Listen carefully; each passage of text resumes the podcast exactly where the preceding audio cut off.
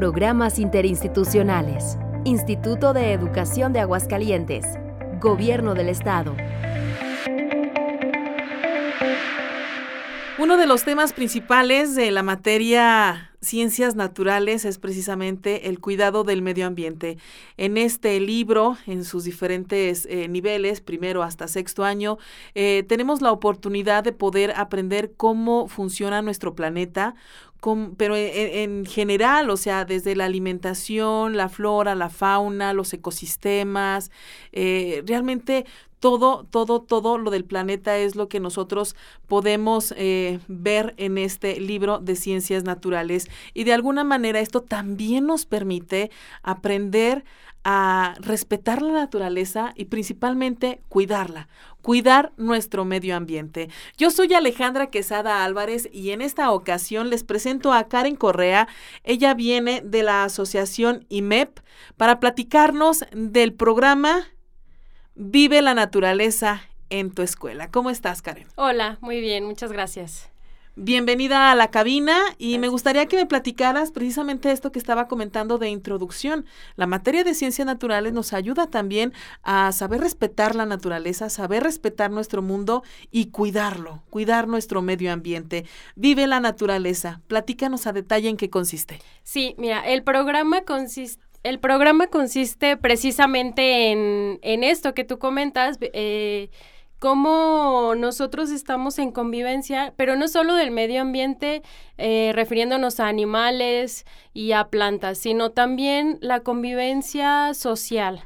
Entonces, todo este programa trae, aparte de la materia de ciencias naturales, también la de ciencias sociales. por ejemplo, en nuestro programa, lo que nosotros hacemos es que vamos a las escuelas, según el grupo el grupo de niños que requiera, más bien el número de niños que requieran los maestros, las maestras nos hablan, nos dicen tenemos cinco grupos y eh, los atendemos a la vez o ya sea que ellos nos den horarios. Tenemos varias actividades. Una de las actividades que más les gustan, por ejemplo, son el de huerto escolar. Mm. Entonces, los peques aprenden a cómo cultivar la tierra, a cómo mejorar la tierra, porque pues muchas veces aquí en Aguascalientes no tenemos buena aunque somos un estado productor. Exactamente. Sí, no sabemos el cuidado de la tierra para poder eh, sembrarla, ¿verdad? Para poder cultivar, porque no es nada más agarrar la tierra y plantar la semillita y echarle agua todos los días y ya no. O sea, para empezar, hay semillas, hay plantas que no requieren agua todos los días. Exactamente.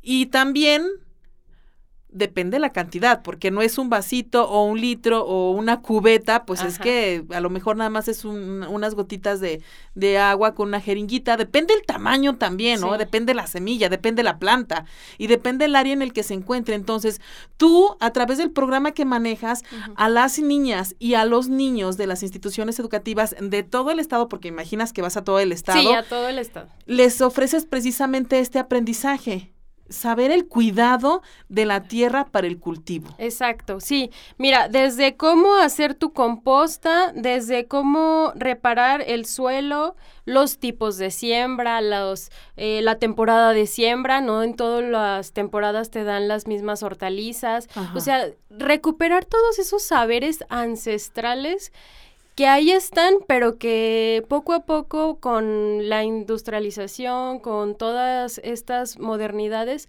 se han ido perdiendo un poquito. Entonces es regresar otra vez al origen. Y eso es lo que nosotros le sembramos ahí, la duda, las, las, este, las preguntas. Los niños son muy, y los niños y las niñas son muy despiertos y todo quieren saber. Y, y hay veces que... Y muy es ¿verdad? Es padre eso cuando, cuando ya preguntan mucho es porque les interesó el tema y quieren saber más. Exactamente. Y, y nos encanta porque se sorprenden de todo es esa capacidad de sorprenderse de los pequeños es increíble. Entonces es muy eh, mm, gratificante estar con ellos porque hasta de dónde viene la leche. Mm, muchos no me vas a creer, pero nos contestan de la tienda. sí, del mercado. Del mercado, exacto. Entonces, desde ahí les, em, les empiezas a, a, mm, a enseñar o a compartir desde dónde vienen nuestros productos. Así es. Esa es una de nuestras actividades, pero tenemos más. ¿Cuánto tiempo dura este proyecto que haces con las niñas y con los niños? Aproximadamente dos horas. Estamos por grupo. Y eh, pues el grupo, pues normalmente los grupos son de, de 30 peques o pueden ser menos es como todo el grupo. Em, nos adaptamos, ahorita obviamente por la pandemia, pues tienen que ser grupos más, más reducidos. Nos adaptamos, la verdad es que nosotros nos adaptamos a las condiciones de la escuela, a lo que nos digan sus maestros. este, quiero que sean, que me hagas dos grupitos, excelente. Nos adaptamos Tú te puedes adaptar. A, lo que ellos nos digan. Excelente. ¿Y qué es lo que les enseñas a sembrar? Mira, son eh, hortalizas, flores. Mm. Este, y ya ahí hay uno que otro que ya está muy sensibilizado y nos empieza a hablar de árboles. Entonces les, ah, les este, hablamos. Pero para la práctica que nosotros hacemos en, son hortalizas. Porque la idea es que aprendan también a tener un huerto. En su casa, en la escuela, ya dependiendo. Aunque es un pequeño espacio, ¿verdad? Aunque sea una pequeña macetita. Esa es, esa es también, o sea, es es no necesitas tierra para, para sembrar, sino en un pequeño espacio que tú tengas, puede ser en macetas, un maceto huerto, este, pues te queda increíble. Digo, porque ahorita muchas casas pues no tenemos patio. Entonces, este, puede ser también.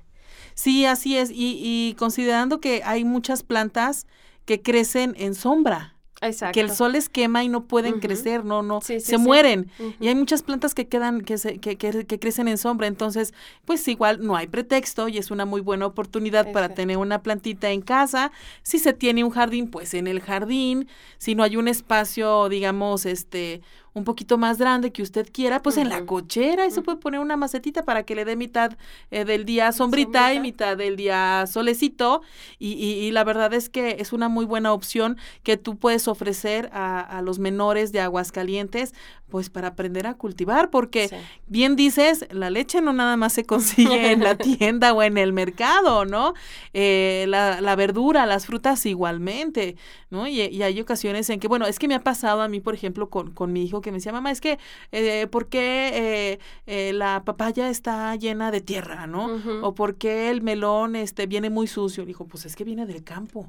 Claro. Entonces no se imaginan ni siquiera cómo crecen las zanahorias en el campo, las papas, el jitomate, ¿no? Si muy apenas los limones y eso porque a veces lo tenemos la oportunidad de verlo en jardín de un amigo o en algún área verde, ¿no? El, el limón y la guayaba, pero realmente el resto de, de las frutas y verduras, pues no no tenemos la oportunidad de poder mostrarles a los niños aquí en la ciudad cómo crecen y contigo sí van a tener esa oportunidad. Sí, exactamente. Sí, hay veces que no sabemos ni hasta no nos preguntamos ¿qué, el, el, aguacate qué es o de dónde viene? Bueno, ahorita ya el aguacate es muy popular, pero sí tuvimos experiencias donde los pequeños nos decían, ¿y qué planta es el aguacate? No, pues es un árbol. Exacto. Ay, es un árbol. O sea, se impresionan de dónde vienen o qué tipo de plantas son las hortalizas, por ejemplo. Exacto. Entonces, nosotros con este programa o lo que queremos hacer es que los maestros y las maestras se apoyen en el huerto escolar para que no nada más den la materia de ciencias naturales, sino todas las otras materias. La verdad es que el huerto es una materia eh, transversal, te ayuda para todo, desde matemáticas, español, ciencias, geografía, puedes enseñar todo teniendo un huerto. Un huerto. Entonces no es como darles más trabajo a los maestros que ya tienen muchísimo, muchísimo. Ay, sí, no, no, la verdad es que mis respetos a todos, eh, a todos los maestros, porque en estos, híjole, desde que empezó la, la pandemia hasta el día de hoy, yo lo platicaba ayer con, con unas eh, amigas, madres de familia, que decían, no, es que realmente no, no han estado trabajando al 100, han estado trabajando al mil. Sí. Y mis respetos, en serio, a todos los docentes del Estado. Sí, la verdad que sí. Entonces, Es, eh, con esto nosotros queremos contribuirles, ayudarles este, a que en sus materias las hagan... Eh, aparte de vivenciales, porque muchas veces algunos temas pues no se prestan a que sean muy vivenciales, entonces con su magia y con el huerto hacen todo. Eh. Híjole, me gustaría que nos platicaras ahora el costo y los medios de contacto, Karen. Muy bien. El costo es de 40 pesos por alumno. Eh, este, los medios de contacto, estamos en el celular 449-143-80-36. Ajá. Y en el 993-08, bueno, es 449. Ajá. 993-0809. 09. Voy a repetir los medios de contacto 449 143 8036 y 449 993 0809. ¿Tienes alguna página en Facebook? Sí, estamos ¿Sí? como IMEP AC. IMEP es con doble P al final. I-M-E-P-P. Exacto. IMEP, ¿qué? AC, Asociación Civil. Asociación Civil, ahí los encuentran en Facebook, entonces abre el Facebook, échese un clavado, vea este programa de Vive la Naturaleza en tu escuela de Karen Correa de la Asociación IMEP. Muchísimas gracias, Karen. Gracias a ti por la invitación. Maestros, muchísimas gracias por tomarse el tiempo en escuchar esta entrevista. Esto ha sido una producción del Instituto de Educación de Aguascalientes, Gobierno del Estado. Thank you.